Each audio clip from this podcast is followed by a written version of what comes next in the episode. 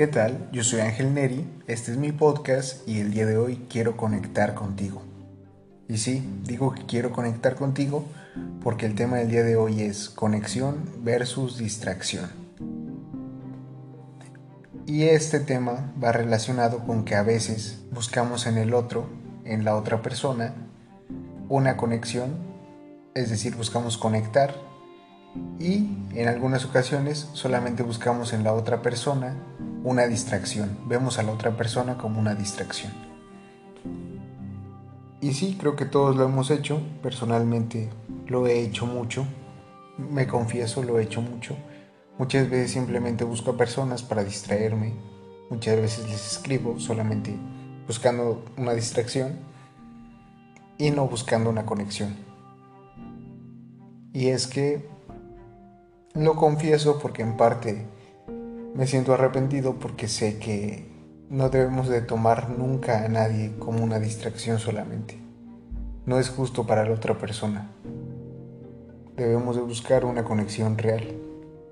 Pero para poder conectar con una persona y tener una comunicación completa, debemos de estar dispuestos primero a escuchar y también a compartir. A eso, a eso yo llamo conectar. O sea, no solamente tú vas a ser el que va a hablar y hablar y hablar, sino que también vas a permitir que la otra persona hable y tú también vas a tener esa apertura a escuchar.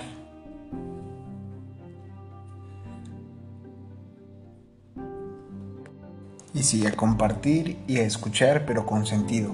Porque a mí me pasa mucho que cuando no sé, no me siento tan bien, busco algo para distraerme. Entonces, no sé, pueden ser que me ponga a ver el teléfono, me ponga a ver la tele, puede ser que como eso no me distrae lo suficiente, entonces a lo mejor busque platicar con alguien, pero busco platicar con alguien solamente para distraerme, sin importarme la otra persona, entonces solamente estoy buscando una distracción, estoy viendo a la otra persona como una distracción y no le estoy viendo como alguien con quien puedo conectar y alguien con quien puedo compartir y de quien puedo aprender. Por eso es que hoy te quiero invitar a que la próxima vez que te sientas como, no sé, como en una pequeña crisis en la que sientas que necesitas distraerte de alguna forma, analices con qué persona buscas distraerte y lo que esa persona, o sea, que pienses, que te pongas en el lugar de la otra persona y pienses qué sentirías si solamente te utilizan como una distracción. Y puede ser que incluso ya te haya pasado que te utilizan como distracción. Entonces sería bueno que tengas eso en mente de cómo te sentiste al ser utilizado solamente como distracción para que de esta manera no, cometas el mismo error y busques a los demás solamente para distraerte.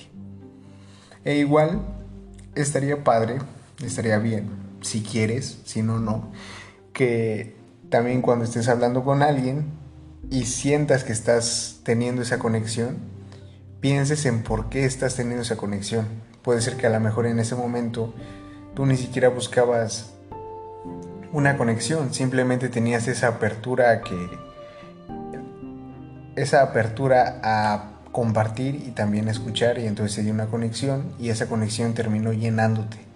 Porque cuando hay una conexión, siento que cuando hay, hay un dar y un recibir, las dos personas que están compartiendo terminan llenas, de, llenas de... Pues sí, se sienten llenas, se sienten completas.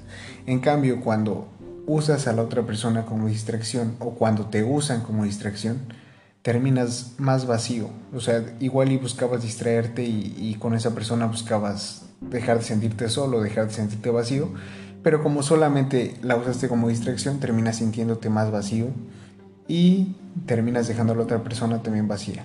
Es por eso que pienso que es mejor conectar a distraernos. Aunque ojo, cuando tienes una conexión con una persona, creo que también se vale tener momentos de distracción, pero no tomar a la otra persona como distracción. Pero bueno, yo qué voy a saber. Toma lo que te sirva y lo que no, pues no lo tomes. Conecta si quieres, si no, solamente toma esto como una distracción.